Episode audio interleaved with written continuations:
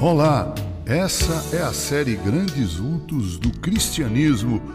Hoje eu quero falar com você sobre o reverendo Samuel Ria Gammon, evangelista e educador. Esse personagem notável nasceu em 30 de março de 1865 em Bristol, no Vale Apalache, no sudoeste da Virgínia. Seus pais eram Adley Anderson Gammon e Mary Falls Gammon. Eram presbiterianos e descendentes de escoceses e irlandeses. Gammon se revelou um menino estudioso e muito respeitoso com seus mestres. Seus pais foram uma forte influência em sua vida espiritual, de tal maneira que ele professou a fé com apenas 12 anos de idade. Este notável homem de Deus estudou para o ministério sagrado no seminário Hampden Sydney, na Virgínia. Foi influenciado para missões pelo ministério do evangelista Dwight Lee Mahmood. Quando se formou em 1889, uma onda de interesse por missões varreu os Estados Unidos, coincidindo com a ida do reverendo Edward Lane, missionário pioneiro em Campinas, que falou aos estudantes sobre o Brasil. Hammond chegou ao Brasil no dia 24 de dezembro de 1889 e em Campinas no dia 27 do mesmo mês. Ele morreu vitimado pelo câncer no dia 4 de julho de 1928 em um desvio da estrada de ferro em Barra Mansa, no estado do Rio de Janeiro. Sua atuação no Brasil como evangelista e educador, bem como de toda sua família, foi marcantemente abençoadora. Logo no início, ele foi diretor do Colégio Internacional de Campinas. O reverendo Gamo enfrentou as cruezas da febre amarela e da gripe espanhola e sobreviveu a ambas. Foi exatamente circunstâncias relacionadas com a febre amarela que fizeram com que Gammon fosse lá para as bandas de Lavras, na Serra da Mantiqueira, nas terras das Minas Gerais. Logo que chegou a Lavras, no dia 8 de julho de 1893, o reverendo Gammon se dedicou ao trabalho evangelístico Gammon viajava pelas circunvizinhanças, montado em seu cavalo Souza, que serviu de transporte a ele por 25 anos. Em uma de suas viagens aos Estados Unidos, casou-se em 27 de junho de 1894 com sua prima Willie Brown Humphreys. Gammon amava escrever. Produziu um catecismo para convertidos que teve oito edições.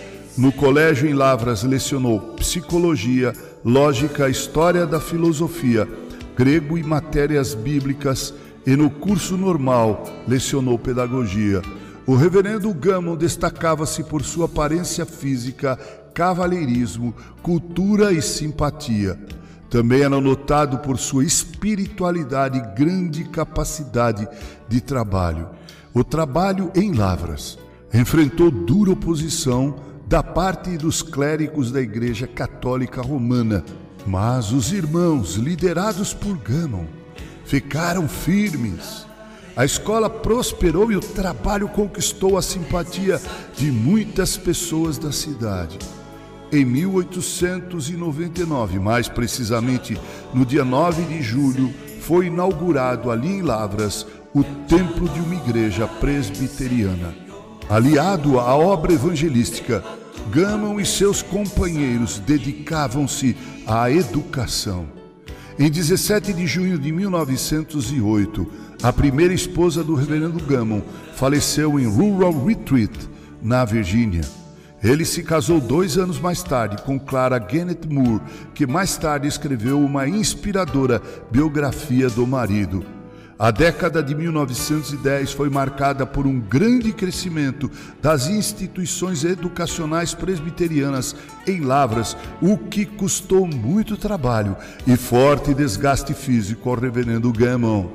Em 1928, após saber que estava com câncer, Gammon teve a oportunidade de ouvir o grande missionário da Índia, reverendo Stanley Jones, no Rio de Janeiro. Na madrugada do dia 4 de julho de 1928, o dia da independência dos Estados Unidos da América, o reverendo Gammon faleceu. No dia seguinte, foi decretado feriado em Lavras e boa parte da população foi aguardar a chegada do corpo do missionário na estação rodoviária. Naquele ano, naquele mesmo ano, a diretoria das escolas evangélicas de Lavras haviam decidido mudar o nome da instituição para Instituto Gammon. Em 1933, seu busto foi inaugurado na praça da cidade. Queridos irmãos, é maravilhoso observar o trabalho realizado por esse presbiteriano norte-americano, reverendo Samuel Ria Gammon, pelo fato de ter ele deixado seu país, ter vindo ao Brasil pregar o evangelho e ter ajudado na educação e preparo acadêmico de tantos, tantos brasileiros. Seu lema e de sua família foi, abre aspas, dedicada à glória de Deus e ao progresso humano, fecha aspas. Durante os anos de 1900 e 1903, Samuel Gammon foi presidente do Sínodo do Brasil, hoje conhecido por Supremo Concílio da Igreja Presbiteriana do Brasil. Ele veio para uma terra que não era sua, adotou o Brasil como seu campo missionário e agora aguarda a volta do seu glorioso Redentor em terras tupiniquins. Que história impressionante, inspiradora e comovente é a história deste homem, reverendo Samuel Ria Gammon, homem crente, amável, gentil e cavalheiro. Quando você for a Lavras, não se esqueça de visitar o Instituto Gammon e constatar em loco o que Deus pode fazer nas vidas daqueles que se dispõem a servi-lo com simplicidade, dedicação e amor. Com carinho, Reverendo Mauro Sérgio Aiello. Te adorarei, Senhor. Eu te adorarei, Senhor. Senhor, pela tua presença aqui.